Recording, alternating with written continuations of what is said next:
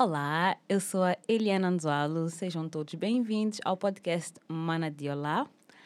Hoje eu vou falar com a Vânia. A Vânia vai se apresentar. Mana, mana. Mana de olá. Mana, mana. Posso de olá? Mana, mana, mana. É, é. Ouvi dizer. Sabe, gato se intitula.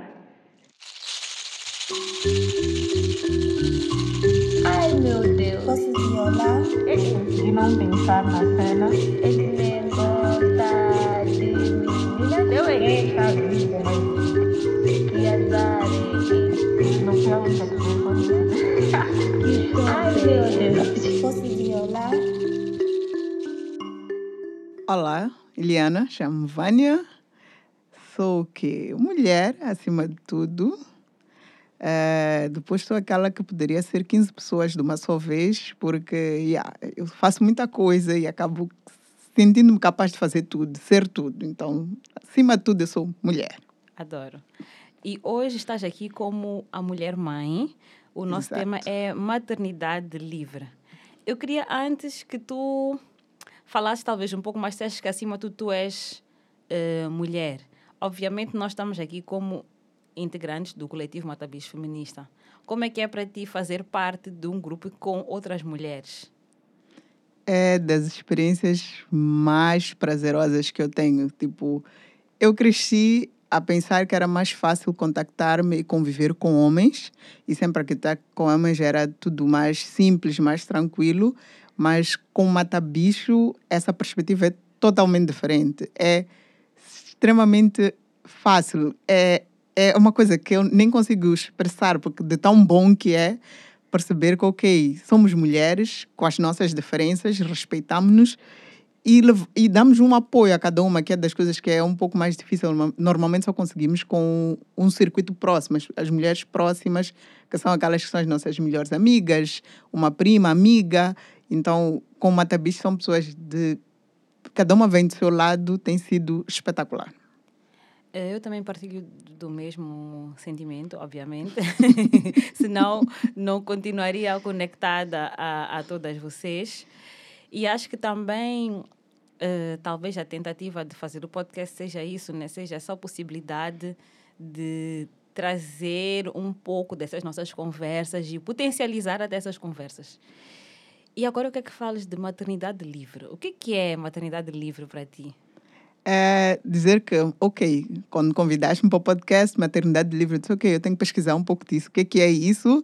E encontrei, a, o que eu encontrei de comum como definição, né? É ser, escolher ser mãe e mesmo supostamente quem não escolheu é mãe e pode ter o direito de tomar as suas decisões no todo o processo de criar o filho. Então, para mim ficou tipo, ok, ah, é isso, tudo bem. Eu, pessoalmente, ainda não consigo encontrar uma definição que se enquadre para mim. Mas para ti, tu és mãe, tu te sentes livre na, tua, na forma como tu vives a maternidade. Porque eu acho que acima de tudo é isso, né? Quando a gente fala de liberdade, liberdade é diferente para cada pessoa. Então, falar de maternidade livre, pode haver um conceito que é geral, mas talvez cada mãe vai sentir essa liberdade de um jeito.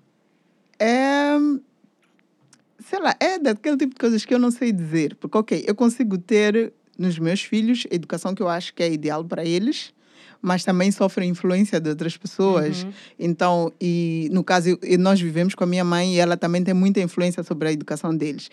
E isso também limita-me. Por isso que eu não consigo dizer que a minha maternidade é livre. É livre porque eu consigo ter dos meus filhos muito das coisas que eu não tive, que eu achei que seriam necessárias, talvez, na minha relação de filha com a minha mãe, mas com eles eu tenho, como mãe para com os meus filhos. Só que, claro, no processo tem que a influência da avó. Então, é, não é livre. A minha maternidade não é livre. Então, tu achas que seria. Ok. O que é que falta para ser livre, então, na tua, na tua opinião? E, yeah, é essa coisa do espaço. Eu acho que é todo como nós estamos estruturados, ok? Nós vivemos em casa da minha mãe, isso cria-nos uma alimentação. É, a minha mãe é a dona da casa, é a pessoa mais velha. Logo, nós respondemos a ela. Uhum, ela Eles tem são meus filhos, exato. El- Eles são meus filhos, mas nós estamos num espaço que não é meu. Essa liberdade começa aí. E depois tem a questão de entendimento que eu já cansei de julgar, mas hoje eu entendo e respeito o ponto de vista dela, mas é questão de entendimento em relação ao meu papel como mãe. E que, por exemplo, é uma coisa muito recente de, ok, eu ser tomada, levada a sério, posso por assim dizer, como mãe dos meus filhos, e mesmo assim com limitações. Então, não é livre. Mas aí tu disseste uma coisa que eu achei interessante, de seres levada a sério por outras pessoas, né? Mas dentro de ti, como é que foi esse processo de tu te levares a sério também? Entendes? Sim, sim, percebo. É assim, é, eu acho que eu vou culpar o signo, mas a cena é que eu sou uma mãe que é... Eu, eu sou extremamente pegajosa, mas também largo. Então, o meu conceito de largar não significa desleixo, significa dar liberdade para criar crianças, crianças independentes.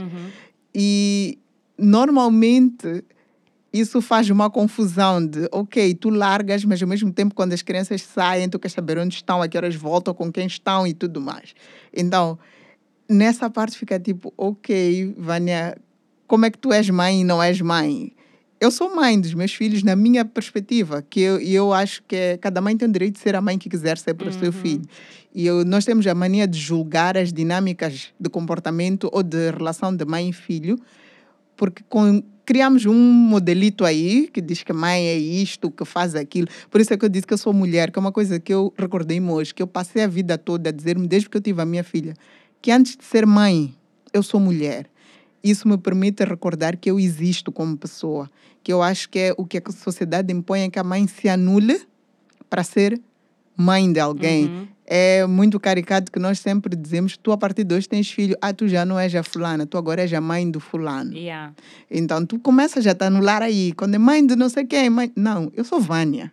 Eu existo como Vânia. Com tudo aquilo que depois vão dizer, porque uma mãe não se veste assim, uma mãe não faz isto, não sei o quê. Mas sou eu, como pessoa. A pessoa que existe em mim, primeiro. E se essa pessoa está bem, eu estarei disponível para ser mãe. Para estar ali também a fazer... poder acolher a acolher essa criança, exato. Ter disposição para ouvir um choro e dizer que, ok, esse choro precisa de mim, da minha atenção, eu estou cansada assim, mas esta criança depende de mim neste momento e eu tenho que dar esta atenção. Eu gostei muito do que tu disseste de antes de ser mãe, né, tu és uma pessoa, porque eu acho que isso é muito real. E como uma pessoa que não tem filhos e converso com outras eh, mulheres, pessoas que não têm filhos, eu acho que isso é uma das primeiras eh, uma das primeiras razões que as pessoas apresentam para não ter filho, né? Ah, ainda não tens filho por quê? Não sei o que, tipo, não, eu agora, eu ainda estou a viver a minha vida. Nessa resposta, parece que eu estou a dizer que eu vou parar de viver a minha vida quando eu tiver filhos. Que não é bem isso, mas ao mesmo tempo é isso. É tipo, Sim. no momento em que eu tiver filhos, eu sei que vai haver essa pressão, não só externa, mas também interna, porque nós crescemos com essa mentalidade. Nós já fomos instruídas a viver a maternidade dentro desse tal modelo, desse padrão. Então eu penso, e ser mãe, que sacrifícios é que isso vai requerer de mim? Vai exigir da minha vida? É aí, eu, para mim, o, peso, o problema maior está aí, no sacrifício. Porque é que nós temos que fazer de uma coisa tão bonita? Eu digo que eu não vivi maior experiência do que dar parto. É uma experiência única, é, é, uma, é um poder único. Tu ouvires uma criança chorar no primeiro minuto que acaba de sair do teu corpo, te dizes, uau, eu sou capaz de fazer isto. Eu é que fiz isto. E mais ninguém pode fazer isso por ti. Mas tu não tens que pensar que se tu fazes uma coisa tão maravilhosa como dar à luz, trazer um ser ao mundo, como é que de repente cuidar desse ser tem que ser sacrifício? Hum. Não pode ser um sacrifício. Tem que ser uma celebração, com todas as dificuldades que todo esse processo tem, mas tem que ser uma celebração. Por que, que eu vou pensar que cuidar de uma criança é um sacrifício? É porque é. Não, não é. é olha, seja, não tem que entendo- ser. Não tem que ser. Não, e não é, na verdade.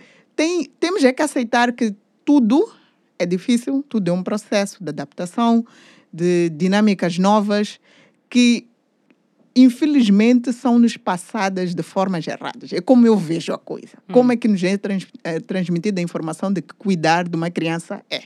Porque, ah, tu já não tens sono, claramente tu já não vais dormir. E é, eu gosto de dizer para as minhas amigas, olha, preparem-se para os dois anos em que tu não vais dormir direito. em que tu tens que aprender a conciliar quando o bebê dorme, se tu realmente vais dormir ou vais fazer alguma coisa que não pudeste fazer. Mas o mais importante é por quê? Porque é tudo deixado nas mãos da mãe. Porque é a fralda que tem que lavar. O bebê está a dormir, a mãe está cansada, porque também não dormiu direito à noite, mas ela que tem que lavar a fralda. Ela que tem...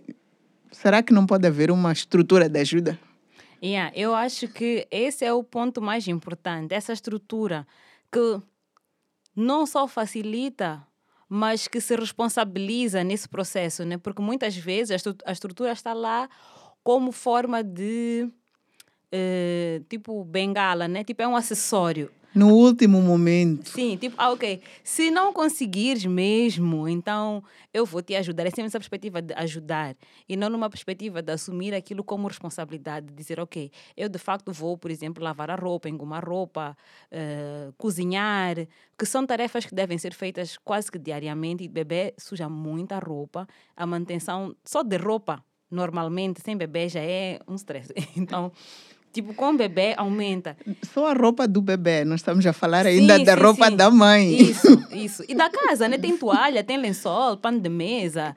Só a roupa do bebê, desde um, um cocó, um xixi que passou da fralda, é, o bolsar exagerado. Uhum. O suor. O suor, o, o vomitar. Quer dizer, o contato com muitas pessoas, tem a hora do banho. É muita roupa. Uma criança, mesmo que a criança tenha, o quê? Cinco, três, cinco anos. É uma coisa que eu até estava a conversar dias com, uma, com alguém, em que eu dizia que não se sai com criança sem muda de roupa. Hum. No mínimo, tens que levar uma muda de roupa. Por quê? Porque a criança é especialista em sujar. E tu não tens que zangar com a criança porque ela sujou. Tu, tens, que- tu és adulta da situação. Então, tu tens que estar preparada para isso. Mas a verdade é, eu, falando nisso, de, de- dessa estrutura com responsabilidade, recordou-me algo que eu vi no Facebook, de, acho que é do Tradição da Argélia, Ok. em que a mulher dá parto, e acho que ficam 40 dias, ou pelo menos por um período de um mês, algo assim, um grupo de mulheres vai ficar com esta mulher, mãe, sogra, irmãs e não sei o quê, em que esta mulher, nesse período, passa uma vida de rainha. Por quê? Porque tem quem segura o bebê, tem quem dá banho ao bebê e ainda tem quem cuida dela. Uhum. Porque o parto é o parto. Temos aquele mau hábito. Ah, foi parto normal, amanhã já está a andar, já está a fazer isto, assado e cozido. Mas não é bem assim. E estas mulheres cuidam da mãe, desde preparar o banho, desde fazer-lhe uma massagem, desde, ok, está aqui o teu bebê, ensinar como Hum. amamentar, como segurar. Quer dizer, isto é, é extremamente fundamental. Eu recordo-me, os meus dois meus filhos foram parto normal. Eu recordo-me que no, da minha filha, que foi o que eu tive uma estrutura mais família, de casa próxima, porque tanto eu como a minha mãe não sabíamos muito bem, da- e a médica não, não disse, falou, eu tive, porque eu tive pontos, então teve a situação da compressa. Logo na primeira semana, em algum momento, ah, Vânia, tu já consegues sentar, então podes engomar. E normalmente diz assim, tradicionalmente diz, Epa, não pode pegar panela, não pode chegar perto disso e daquilo. Eu tinha compressa, não tinha feito numa semana. Pus-me a engomar. No mesmo dia, algumas horas, eu não ficava em pé. Por quê? Porque se eu tivesse a estrutura de apoio numa perspectiva mais ampla, Uhum. eu não teria que estar a pensar que enquanto alguém faz isto com o bebê, eu tenho que estar a engomar. E yeah, eu acho que é muito. Eh, Eu ouvia-te falar e da, da, da Algéria. Eu acredito que aqui em Moçambique tínhamos processos semelhantes que foram se perdendo, até mesmo pela estrutura urbana, né? Em que já não há aquele núcleo familiar tão alargado assim. Tu estás na tua casa com tua mãe, de facto. Mesmo, assim, no melhor dos casos, como tua filha, tem a mãe e tem a avó na mesma casa. Sim. Então são só, só entre aspas, né? Duas duas, duas pessoas. Com ela, três, mas assumindo que ela precisa de um cuidado extra, ela não conta. Então, mesmo vocês duas, assumindo que a tua mãe eh, já é uma senhora mais velha, que também já não tem tanta força para, por, por exemplo, pilar amendoim, ralar coco, não sei o quê, acaba havendo uma pressão para tu e ela gerirem esse a expediente situação, todo. sim. Então, isso fez-me pensar como esse processo colonial, né, de sairmos de, das nossas casas tradicionais, da aldeia, estrutura familiar mais alargada, que incluía de facto a comunidade toda, se fragmentou e nós estamos eh, isolados. Ainda que a gente diga que não, também tenho tios em Maputo, não sei o quê. Tu podes ter mais Cada um na sua Cada casa. um na sua casa, exatamente. Cada um na sua casa. E também não vão visitar o bebê porque, epá, vamos esperar os três meses, sabemos que Vânia teve bebê, apanhou pontos, ela tem que descansar. Eu nunca penso que talvez aquela visita seja para te amparar. Eu até penso que vai dar mais trabalho se eu for. Vai, eu estava a conversar com amigas que algumas tiveram bebê já há uns seis meses, não sei o quê. Em que há uma que já estava estressada, porque ah, pá, vem visitas e eu tenho que levantar para depois ouvir, ah, porque tu tens que fazer isto, porque não estás a fazer bem isto ao bebê, porque não sei o quê. Então, eu não quero visitas numa situação dessas. Mas tu não achas que isso seja também. Como é que eu vou explicar? Eu acho que isso é uma forma de cuidado deturpada. É tipo, eu quero cuidar de ti, eu quero te ajudar nesse processo, mas eu não sei como e tenho pouco tempo, porque eu só tenho aquela hora contigo, ou 30 minutos no máximo. Então eu quero eh, ser o mais objetiva possível, quero te passar essas mensagens todas, que são, são mensagens que eu. São lições que eu fui aprendendo ao longo de muitos anos, com muita calma, muito, muita tentativa e erro, muita experiência. Eu quero que naquela meia hora tu consigas captar toda a informação. Então eu estou a despejar tudo e aquilo parece um julgamento, ainda que venha de um local de aconchego e de cuidado, acaba sendo mais um ataque do que outra coisa. e no fim do dia, o que é que nós fazemos? Fingimos demência. Yeah, tipo, ah, sim, obrigada, obrigada. Mas tia, no fim, e obrigada, também não vamos, não vamos filtrar o que ouvimos, Uhum. Por, justamente porque vem em forma de ataque. Yeah. Esse é que é o maior problema, é que essa informação vem em forma de ataque. Eu vou fingir demência porque eu não quero ter que te responder e depois tu vais me dizer, ok, fica lá. Depois não me venhas Não vem pedir já, yeah, socorro. yeah. Depois não reclama. Não reclama, digas que tipo- eu não te avisei. Yeah. Até parece que eu estou a torcer para dar errado E, mesmo. e começa, é, é essa coisa de, yeah, quando tu dizes, ok, eu fico, epá, por que, que eu falei? Se me acontecer alguma coisa, esta senhora com o coração dela, depois eu também já não posso lhe pedir socorro. Uhum. Quer dizer, isso só é um outro peso Yeah. que nós carregamos. E aí voltamos à ideia de, de ser livre né, na nossa maternidade. Que nós não conseguimos precisamente por haver essa, essa pressão toda. É, é uma pressão de eu quero ajudar, mas não, não consigo transmitir essa minha necessidade de ajudar. Uhum. De eu preciso de ajuda, mas também não quero receber essa ajuda violenta. E também nem sabes pedir ajuda. E também, nem sei pedir ajuda, porque. Mas é mais pela, é pela ajuda violenta, porque eu já vi a minha amiga, já vi a minha prima, Yeah. já vejo As- as nas irmãs, redes sociais, amigas, toda a gente. O mais comum é não aconselhe a mãe porque a mãe está a tentar fazer o melhor do que ela pode. Está ali escrito. Quer Yeah. dizer, de alguma forma o recado também chegou para quem dá ajuda, mas a pessoa não, chega lá. Não, porque não podes pegar bebê assim, porque se pegar já assim, depois vai fazer mal. Depois já vem aqueles ensinamentos que são mitos, supostamente, que eu não acredito que sejam mitos. Só há não há uma dinâmica explicativa, né? Então, porque nós também temos mau hábito dessa coisa da urbanização, pós-colonização, que tudo só aceitamos se realmente tiver uma justificativa meio científica ou uma explicação clara Yeah. porquê daquilo não ser isso. Estás a perceber? Então, tipo, ah, vai dizer, ah, não podes, eh, quando o bebê nasce, tem, ainda está a fechar. Ou sei lá como O é que se chama, crânio, o sei lá, crânio, sim. sim, exato. Então, normalmente eu aconselho uma pomadinha para ir passando, para ajudar. Hoje eu aprendi que até podes fazer com óleo, basta massagear, mas o- como é que nos foi ensinado? Com uma pomada misturada com remédio para correr tudo bem. Então, eu hoje, mãe, digo, e esses remédios não quero. Mas, na verdade, se me for bem explicado por que, que remédio é este, e todo o efeito, porque são plantas que nós sabemos que o- a pele absorve. Uhum, uhum. Então, pode realmente ter uma função esse processo de absorção da pele. E normalmente misturam aquilo com quê? Com a vaselina. A vaselina é óleo. Quer dizer, então é possível ter uma explicação. Mas esta senhora, que até pode ser minha mãe, porque também não foi explicada pela mãe dela, Sim. que não foi explicada pela mãe dela, ela também não vai saber me dizer por que, que isso tem que ser assim. Só vai me dizer, tu tens que fazer isso. Sim, e mas eu não acho sei que também- receber bem isso. Isso, eu, mas eu acho que também tem essa. ahm, tem duas coisas, né? Tem essa romantização da maternidade, dessa conexão de tu e a tua mãe e as mães que vieram antes das mães de não sei quem, quem, quem, quem, quem. quem. Então, eh, por haver essa romantização e quase que canonização da tua mãe ou das outras mães como se elas fossem perfeitas na sua maternidade, é muito difícil eu ter essa conversa honesta em que eu pergunto, mas mãe, por que, que é assim? Ou mas tia, por que, que é assim? Porque ela já está num local de poder, ela está num pedestal em que qualquer coisa que eu perguntar já vai ser uma ofensa, já vai ser um. Como é que eu vou explicar? É como se eu tivesse a tirá-la daquele lu- lugar de referência e que é dela por direito, sim, É porque ela aquela- de facto já viveu, já encontrou a sua maternidade. E não só é aquela coisa de idade, vem com maturidade, Hum, de hum, hum, aprendizado, isso, isso experiência. Então, se eu sou mais velha, eu sou mais experiente. Logo, o que eu digo é lei. Não se discute, não se questiona. Então, e é isso. E quando alguém. E, e, e normalmente o que é que nós fazemos para cortar esse laço de, ok, eu não posso questionar porque é mais velho, eu não faço, eu vou romper de forma violenta também. Sim, sim, sim. Eu não faço. Tão simples quanto tipo, isso. vou sair do barulho de vez, então não vou fazer. Eu não faço. Então, se eu não faço, a pessoa também sente-se ofendida. Porque, ok, não houve uma conversa nesse processo.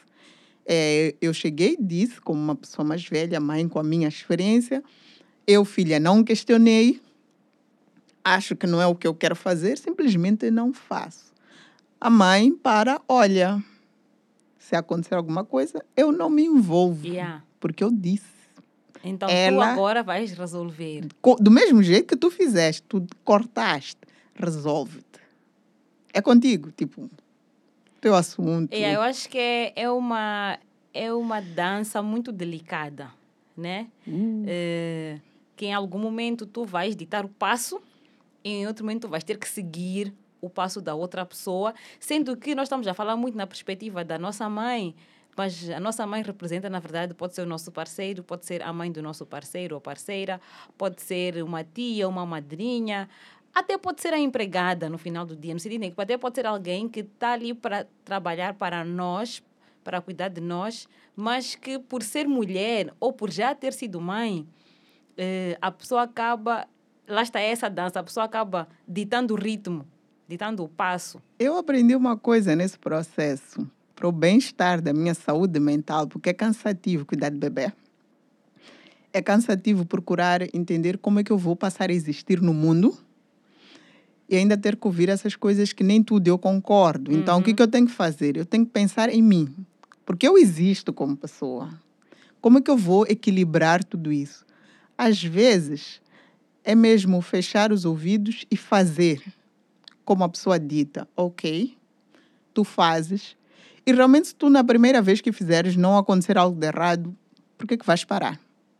Eu acho que é mais, mais, mais tranquilo assim, porque se tu perguntas muito, vais criar aquela coisa desta é uma teimosa e perdes oportunidades em momentos que realmente todos aqueles conselhos serão úteis, porque já te conotam como uma teimosa, Aqui não houve. aqui não houve. E também podes, em algum momento, deixar de fazer uma coisa positiva para o teu filho. Então, para mim, o mais seguro é pensar o que, é que vai ser melhor para ti, como é que vais gerir tudo isso, construir uma forma de gerir tudo isso e olhar como é que tudo reage com a criança, porque se não vai acontecer nada de mal, está tranquilo, segue em frente. Uhum. Porque aquilo que eu estava a dizer, eu aprendi que é possível fazer a mesma coisa com exercício, com óleo de massagem na cabeça. Mas não deixou de ser aquele conselho que nos foi Sim. dado. Eu tenho uma amiga, eh, ela é estrangeira Uhum. e casou com um moçambicano. Na verdade, ele era meu amigo, eu conheci ele através dele. Uhum. Eles, ela é da Europa, né? Então, el- eles casaram, ela já trabalhava cá, ficaram cá. E quando... Ele é o primeiro neto na família dele, né? Então, quando ela ficou grávida, foi aquela A festa, né? responsabilidade. Deve o primeiro neto tá a trazer bebês finalmente, aquela coisa toda. E quando a filha deles nasceu, a, a avó dele, que é uma senhora Macua, veio para Maputo para acompanhar aquele processo, porque é o primeiro neto dela a ter bebê. a responsabilidade. Ela diz que não tinha muito espaço, né? A avó fazia massagens no bebê. Ela dizia que quase que partia a filha dela a pegar o braço, levanta daqui, levanta dali. Tens que esticar, tens que pôr bem estes olhos, não sei o quê. Ela dizia que tinha pena, porque muitas vezes chorava. Mas, ok, não, não, ela não tinha como discutir porque Claro. ela não estava na terra dela, não tinha Claro. um backup de Não família tinha- dela para exato. poder fazer frente. Mas ela tinha aqueles livros todos da maternidade, não sei o que, não sei o que, não sei o que, não sei o que. Então ela foi lendo depois, porque, ok, depois de fazer aquela cerimônia, eles são muçulmanos, Sim, aquela cerimônia sim, dos dos, dos 40 dias. Então as mais velhas vão-se embora, ficas tu, né? Fica Sim. só aquela família nuclear. Então diz que depois ela já, ok, sozinha começou a ler os livros, ver estas massagens e viu que A tudo avó o que estava ali no livro, a, A avó, avó já tinha, feito. feito. Que- Exato, é, é, é isso. É tipo, nós só gostamos de duvidar por causa daquilo que tu disseste, pós-colonização, urbanização, nós construímos uma estrutura da dúvida. E é uma coisa que não é individual, tipo, não é, não é Vânia acordou e ela tem que. Não. Isso está sempre a ser sempre impregnado. presente, yeah. É uma coisa cultural. Eu vou já chamar de cultural, porque a nossa cultura urbana Uhum. tem, faz um grande esforço de, de se desligar E a de se afastar dessa, da, completamente. da tradição, de, de, das- de, yeah, vou, vou resumir em tradição, né? Porque não é bem, não é bem isso, Yeah. mas vou resumir em tradição. Então, nós na cultura urbana temos a mania de que não, eu vou comprar um livro, que no livro tem tudo. Mas o que está ali no livro é tudo aquilo que a avó, que a mãe fazem Sim. Claro, com um toque de quem estudou o corpo, entendeu realmente qual é o resultado. Então, até pode dizer, ok, em vez de esticar muito o braço, vai gradualmente esticando. Enquanto que a avó pode, na primeira vez, já esticar de uma vez e tal. Mas não deixa de ser a mesma coisa. A essência é muito a, a mesma. É muito, é isso, é, é, é a forma como o conhecimento está construído e sistematizado. Talvez aquela avó não te consiga explicar e ela pode usar mitos ou lendas urbanas para te explicar. Havia uma menina que cresceu, depois teve esse problema, porque isto, Porque aquilo. não tomou o remédio E- da lua. Exatamente, isso. Há uma lenda, há um mito por detrás. E, então o conhecimento está dentro desse mito.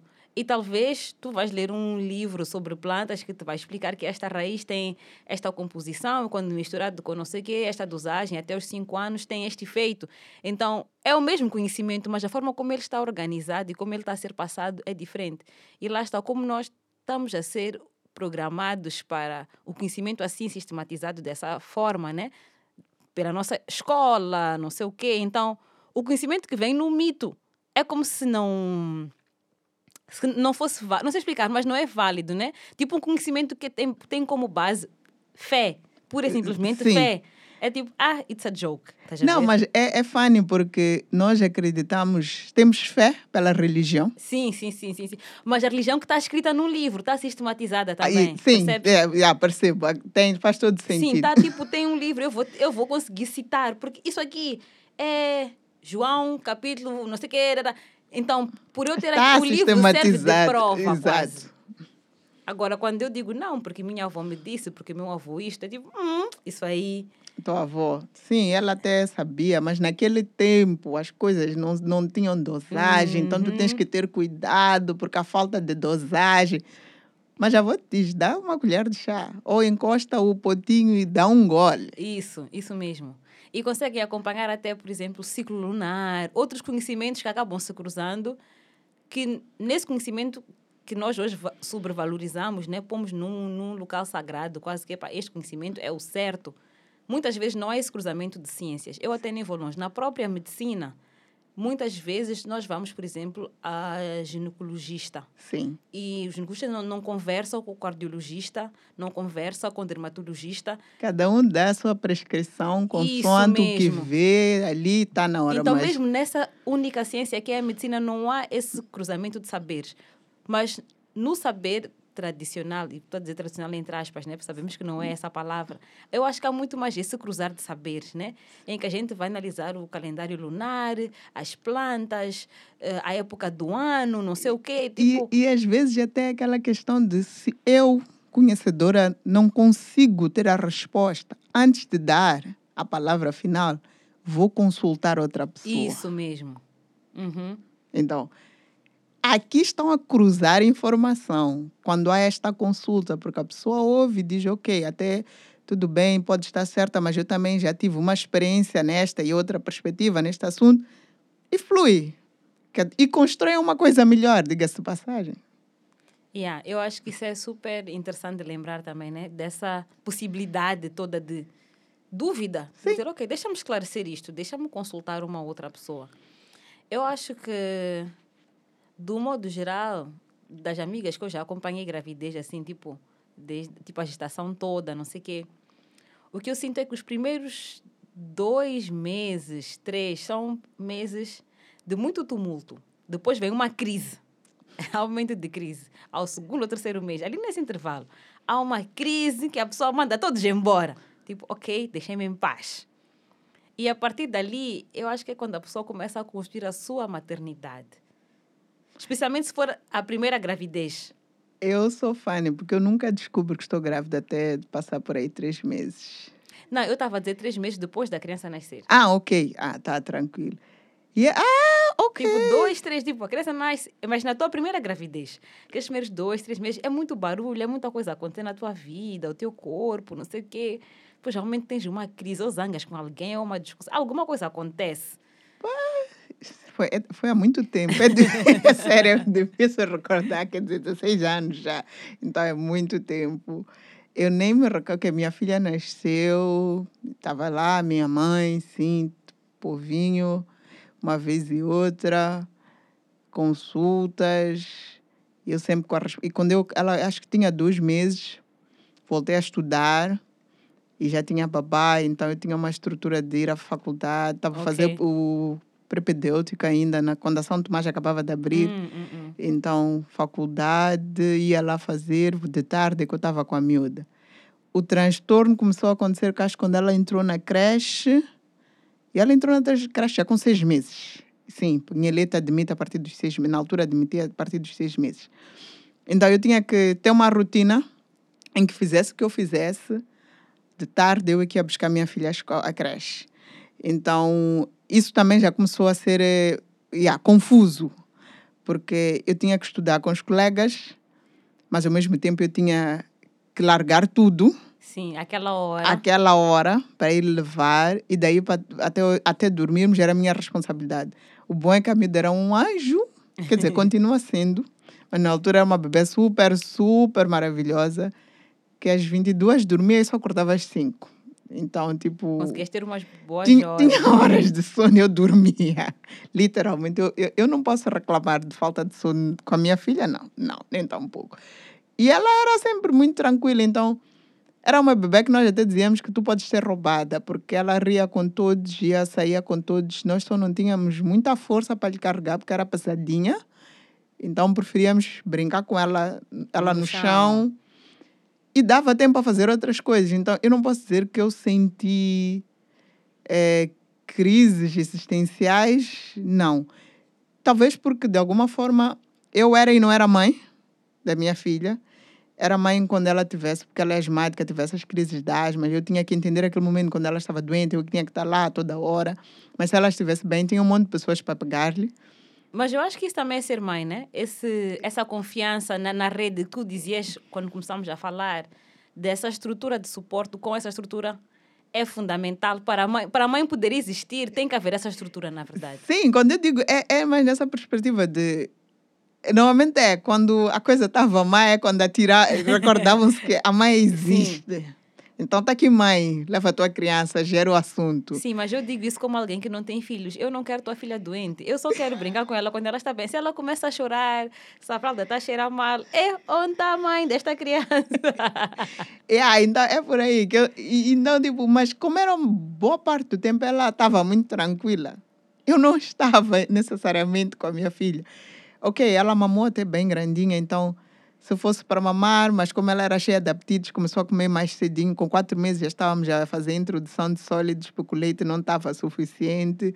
E ela era mais para os sólidos do que para o peito.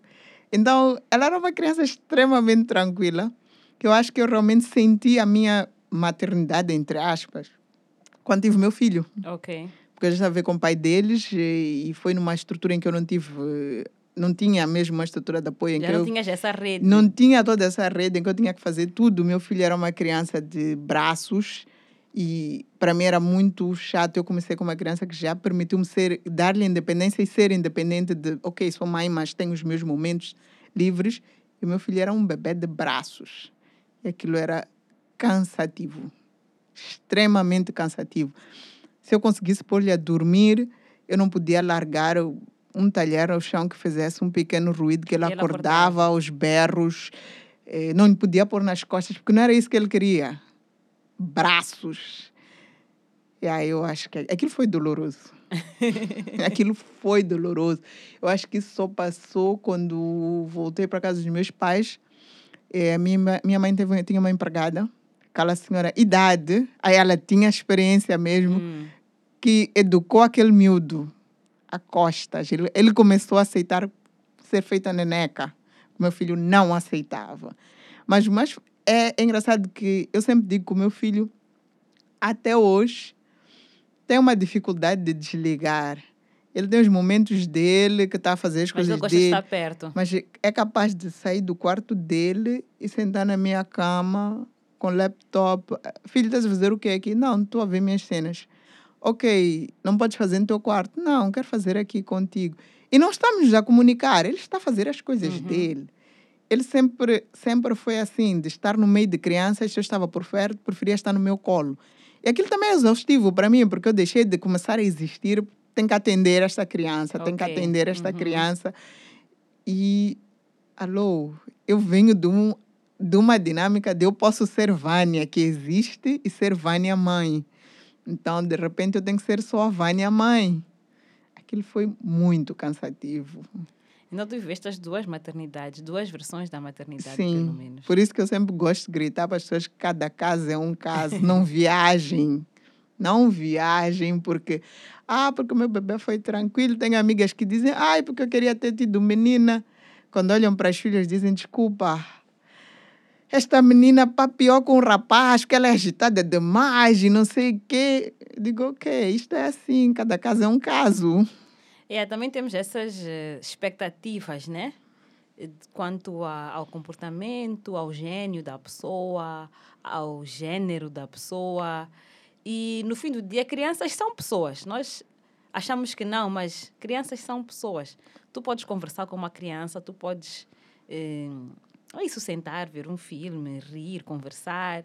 E às vezes nós esquecemos, nós achamos que é quase como uma coisa de barro que tu vais Moldar. moldar. E não é bem assim. Mas é uma coisa que eu aprendi e eu comprovei que na psicologia, sei lá quem diz isso, diz que as emoções da mãe durante a gravidez refletem na criança. Uhum. E quando ela nasce, vai ser muito reflexo disso. Eu acredito nisso também. Por quê? Tenho, da minha, eu tenho uma prima da mesma idade que a minha filha. Diferença de meses. A, essa, a minha prima é mais velha alguns meses que a minha filha. Ok. E eu e a mãe tivemos momentos diferentes, ou estávamos, sim, moods diferentes durante a gravidez. E foi um reflexo completo. A minha filha nasceu aquela bebê extremamente extrovertida, muito amiga, disponível para todos. Enquanto que essa, a minha prima nasceu uma bebê introvertida. Daquelas que, eh, acho que até com o pai, na altura, tinha dificuldades de ficar com ele Ok, desconectar. de conectar, só conectava-se com a mãe e com as irmãs. Então, para mim, foi tipo, ok, olhando para o nosso histórico, de como foi, eu disse, ah, de fato. Do isso- momento que cada uma estava a viver na sua vida. Aquilo foi muito. Yeah, isso é muita verdade, muita verdade mesmo. Tipo. Eu, eu acredito muito nisso. Eu acho que voltamos àquela questão da maternidade livre como a maternidade que é voluntária, né? Uma maternidade que eh, que é, é isso, é voluntária, né? Eu escolhi, é uma escolha consciente, eu consigo viver essa maternidade desde o momento zero. Então e com muita alegria. Sim. Tu sim. vives feliz da vida, tipo, eu estou grávida, era o que eu queria, então tá tranquilo, vou fluir, vou fazer as minhas cenas Yeah. e estou de boa. E pronto, às vezes tu queres estar grávida, mas os momentos não são aqui, Eu que é isso, momento vezes tu, também tu nem não, é podes não esse. planear, mas tu podes te readaptar. Exato. Então, tipo, é, eu acho que já acompanhei também, sim, casos de outras pessoas que eu consegui ver este reflexo de como é que foi a gravidez, como é que nasceu a criança em termos de, de, de, de, de- de personalidade. Então, é, tem momentos que, ok, eu até queria estar grávida, mas todo, todo aquele momento da gravidez flui de um jeito muito conturbado Uhum. E realmente a criança nasce assim introvertida por conta de como foi esse momento para a mãe. todas. Exato. Como foi esse momento para a mãe. Mesmo ela querendo estar grávida. Estás a perceber? E, e tem a mãe que até não queria estar, e depois, oh, estou grávida, uau, a minha filhada é isso. A mãe nem, quer dizer, ela, a mãe queria, mas quando ela disse, pá, quando Deus quiser, e ela de repente descobriu-se hum. grávida, e a minha filhada é uma máquina elétrica, ela não para. Eu, eu acredito muito nisso e mesmo se formos a ver, isso também reflete até na própria relação de mães e pais e os próprios filhos, né? Como desde a gestação, todas as emoções, toda aquela, porque no fim do dia é a energia que nós estamos a, A passar. a passar. E especialmente a mãe, porque a criança está a nascer naquele corpo, está a crescer naquele corpo. Se até a água que tu bebes, tipo, aquela criança também está a beber. Claro que as emoções que tu alimentas também estão ali com aquela criança. Então, Claro. isso tem, tem muita influência. E, feliz ou infelizmente, eu acho que a pessoa que é engravida tem, tem não, é- não sei se é mais responsabilidade, mas eu vou, vou dizer isso. Eu acho que essa pessoa, a pessoa que, engra- a pessoa que gera né, a vida, a pessoa da gestação, essa, as emoções dessa pessoa são muito, mas muito importantes. Só que também depois vem um peso. Ok, mamãe engravida consciente dessa passagem de emoções, mas tem os hormônios, que isso é involuntário. E ela começa realmente a ter aquela coisa de eu não quero isto, estressa mas ela também está consciente de que isso faz mal. Quer dizer, é uma coisa que não é tão boa assim passar Yeah. o stress, o choro, a tristeza, mas não, ela não, Não controla isso. Então depois vem a responsabilidade de, não, eu não devia estar assim, porque eu vou passar isso para o meu filho, depois como é que o meu filho nasce, qual é a personalidade que vai se construir à volta disso. Então, isso é mais pesado. E aí, eu acho que esse sentimento de culpa é completamente válido, né? Tipo, É legítimo. válido. Eu acho que, mais uma vez, voltamos à estrutura. Eu acho que a estrutura tem que facilitar em tudo. Às vezes que dizem que "Epá, essa grávida é mimada. Ainda bem. Ainda bem que, que Quem ela tem dera. essa possibilidade de ter os tais mimos, né? Tipo, São poucas as grávidas que usufruem desses mimos. E, e- e, infelizmente, são poucas as grávidas, porque não é mimo, é entender o momento, respeitar e, acima de tudo, apoiar. mas mesmo se for mimo, que seja. Tipo, mesmo se for, qual é o problema? Não de tem. naquele momento eu dar aqueles mimos. Será que se eu te der os mimos, os mimos vão acabar? Tipo, eu posso te dar mimos. Não, os mimos em mim não acabam, Yeah. né? então acho que às vezes nós temos essa coisa de é mimada, não vou dar, mas tipo, Alô? dá lá os mimos, tá Oh. Eu poupar gosto de porque. dizer, que quando sempre me dizem, meu parceiro diz para mim, tu és uma, és uma pessoa mimada, eu digo, claro, e eu alimento o meu mimo. Devo alimentar o meu. Eu tenho que me Uhum. Mimar. Sim, eu quero ser uma pessoa mimada. Eu mereço. Sim. Então, Eu super concordo, super concordo mesmo. Eu adoro pessoas grávidas. Acho que, não sei, tenho. Eu geralmente sou uma pessoa impaciente, mas quando vejo uma pessoa grávida, eu trabalho o meu músculo da paciência ao máximo. Aconteceu-me recentemente de eu estar num estabelecimento de atendimento ao público e a pessoa grávida respondeu-me mal. Em algum momento eu respondi, depois eu disse desculpa. Eu sabia que eu tinha razão, mas eu pedi desculpa porque tipo, aquela pessoa está grávida. Eu, eu sei lá que aquela Sabe-se pessoa lá está a como é gerir. que ela... Exato. A pessoa pode estar cansada, pode estar se sentir mal, talvez não comeu, talvez não dormiu bem. E eu estou ali a tentar tipo, E- comprar uma briga com a pessoa, entende? E, e como tu disseste, é um estabelecimento, então a pessoa trabalha lá Uhum. e, e temos essa pressão de que, ok, eu como mulher grávida, eu não tenho que acordar e trabalhar para provar que sou capaz. Sim, sim, sim, sim. Porque sim, sim, sim. Toda mulher grávida é uma incapaz, é uma chata, é uma que não dá para estar num espaço de trabalho, para conviver com É por isso que eu não pessoas. contrato mulheres, É depois isso- engravidam e não sei o que, não sei o Então, ela- bocas. Está ali a fazer um exercício tal para estar naquele espaço, a cumprir com o trabalho. Imagina atender cliente, que o cliente tem sempre razão, e está a sentir, não sabe-se lá o que, as tantas em casa de fato não tem uma estrutura de apoio que lhe dá todos os mimos que ela precisa, e tu estás ali a querer usufruir da tua razão como cliente. É, isso, isso é só piorar, é, é um excesso de responsabilidade para esta mulher. Não, eu depois pedi desculpa, eu disse desculpa. Acabei, tipo, saindo dali. Eu, ok, desculpa, saí, fui procurar outra pessoa para me ajudar, porque eu percebi que não era. não saber aquilo que tu querias. E aí, tipo, o meu objetivo não era comprar briga, resolver o problema, né? Sim. Então, por que, que eu vou tirar minha energia para discutir com uma pessoa que eu sei que precisa de espaço, precisa de paz? Eu vou perturbar aquela paz a troco de quê? Porque naquele ponto a pessoa já nem vai ajudar. Só Não. porque estamos a discutir, já não há uma forma de colaborarmos. Então, ok, desculpa, eu vou procurar uma solução De outro do lado. outro lado e tu continuas aí, porque o que eu quero é que essa criança venha num ambiente de paz, paz, alegria, exato. etc. Eu acho que às vezes temos muito disso. Eu vejo mesmo nas filas do banco, a pessoa já olha mal. "Ih, Essas grávidas agora. Vem, é, o quê." é como quem diz, estou engravida para passar à frente. Isso mesmo. Primeiro isso olhar é mesmo. esse, é engravida para passar à frente. Uhum. E eu, como por, por- pelo motivo de trabalho, né, pela dinâmica, às vezes eu tenho que ir ao banco. Eu sou aquela chata, porque quando eu vejo a grávida, eu digo, senhora, passa. Fica toda a gente olhar mal. Eu digo, vocês estão a ver aquele papel ali que diz prioridade? Está na lei, não me atormentem. E Tipo, na verdade, se nós formos a ver, durante a gestação, a mulher só consegue usufruir desse direito num período muito específico. No final, quando a barriga já está estupidamente à vista, imagina, eu tive uma amiga, você, toda pequena, toda pequena, no sexto mês, aquilo nem a minha gravidez, três meses, era, a minha era bem maior. E ela estava no sexto mês, que estava ali com a barriga quase lisinha, quase que não se via nada. Não, não então, como é, que tu, como é que tu vais dizer, ah, eu tenho prioridade, porque estou grávida? Essa Vamos barriga aí, médico. essa barriga aí. Até uma mulher que bebe tem barriga maior que essa. Uhum. É a primeira coisa que tu vais ouvir. Barriga de gordura de mulher é maior que essa. Como é que tu com essa barriguinha estás grávida? Alô? E aí eu acho que nós temos ainda essa essa desconfiança quase, né, de a grávida está grávida por querer usufruir alguma coisa ou por querer mimos ou por querer something e É ela aquele está no discurso seu de direito. gravidez não é doença. Yeah, não é doença, mas merece toda a atenção, cuidado. Eu acho que nessa coisa não é doença, eu haveria de pôr um asterisco e numa nota de rodapé. É que tem que vir isso. Advertência: causa enjoo, causa mal-estar físico, insônias, gases, falta de apetite, náuseas.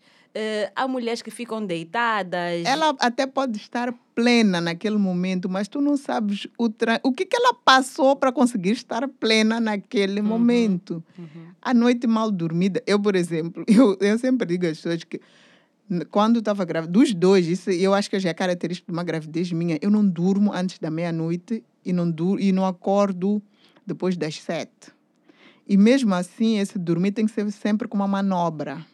Eu consegui dormir de barriga, eu acho que eu estava com sete a oito meses, mas eu conseguia dormir de barriga na gravidez da minha filha. Perguntem-me como nem eu sei. Quer dizer, a barriga virava para o lado, o peito é que encostava ao colchão e só assim que eu apanhava sono. No meu filho eu tinha que reclinar, pôr almofadas, um almofadão, ficar reclinada e gastar a vista, estragar mesmo a vista com a televisão, só assim que eu apanhava sono. Mas dia seguinte eu até podia acordar, estava muito bem disposta a fazer muitas coisas, mas eu tive uma péssima noite. Uhum, uhum. E aí as pessoas, quando te viam na fila do banco, nem imaginavam. Sim, ninguém imagina esse processo. todo esse processo. Eh, agora eu tenho uma pergunta. Como, quais são os momentos, agora, desses filhos já grandes, adolescentes, quais são os momentos que mais te dão prazer em ser mãe? Eu amo acompanhar a evolução dos meus filhos. Tipo, é, é, o prazer vem todo daí. Quando cada vitória deles, cada mãe, eu tirei uma boa nota, eu fiz isto. Uhum. É, mãe, eu consegui fazer isto. Pode ser de cozinhar, de, de sentar e conseguir mexer em algum, algum dispositivo. Cada vitória dos meus filhos dá-me imenso prazer. Por quê? Porque eu acho que eu estou. A minha realidade é de muitos sacrifícios, de mui- é uma dinâmica que não deveria ser supostamente, né? Porque essa coisa, como é que a sociedade constrói ter filho, família, estrutura familiar e tudo mais. Então, supostamente não deveria ser isto. Eu deveria estar com a minha casa própria, com os meus filhos, com meu marido, família e coisa e tal. Mas não é isso que é.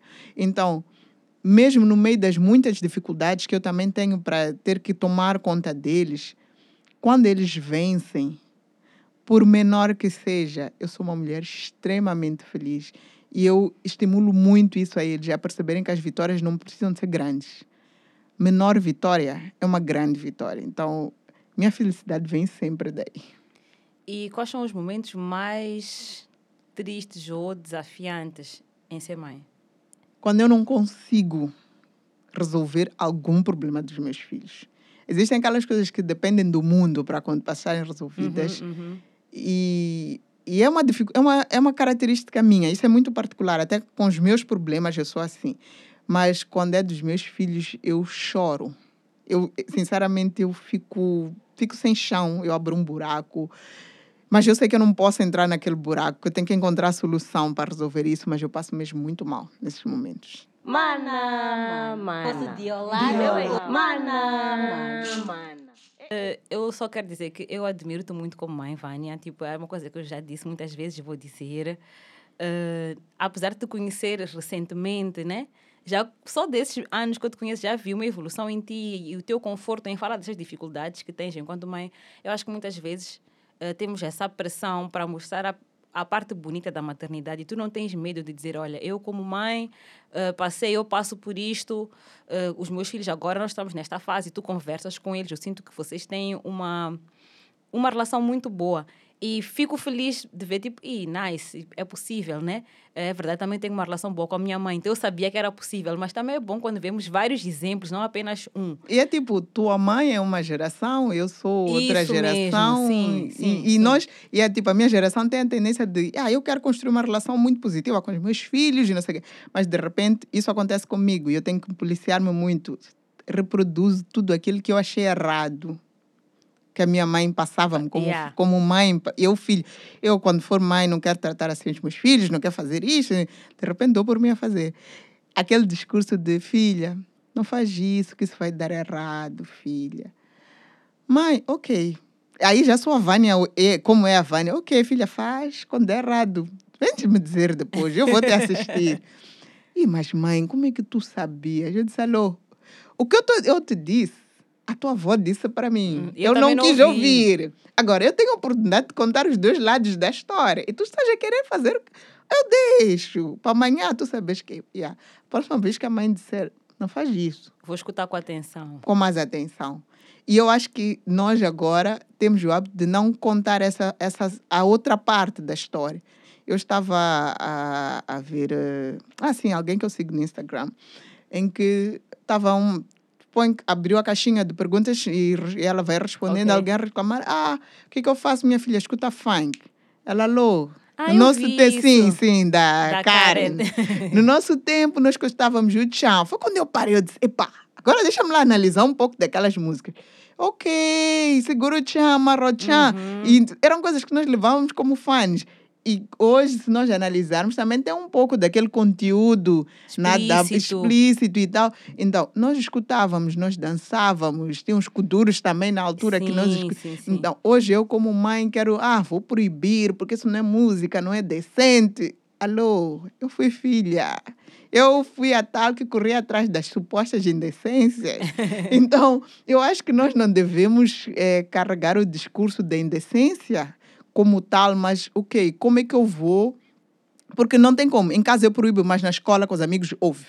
Então, como é que eu vou ensinar que isto, apesar de ser uma música porque é o que está a dar, este discurso e não sei o quê, como é que eu vou ensinar quais são os limites nisso tudo?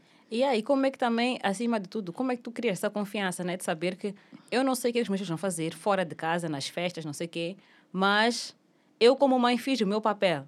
Exato. Da porta da minha casa para fora, a decisão é deles, mas eu tenho total confiança que eles têm as ferramentas, têm todas as ferramentas para tomar a melhor decisão. Para mim importa construir isso, porque é, é uma coisa que eu digo, eu e a minha irmã já dissemos à minha mãe, por tudo que, como nós crescemos, eu vou sempre dizer isso, como nós crescemos e pelos traumas causados por esse processo, nós poderíamos ter nos prostituído, nos drogado. E tínhamos essas coisas já, tínhamos acesso a tudo isso, tínhamos uma estrutura que isso rolava solto, tipo, acontecia. E nós poderíamos ter entrado por esse caminho. Mas nós escolhemos não fazer isso.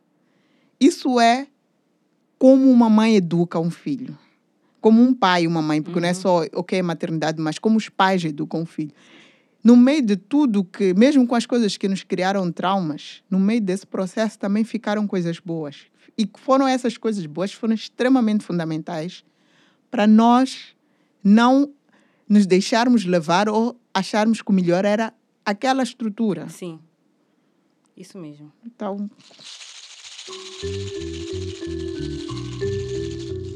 Yeah.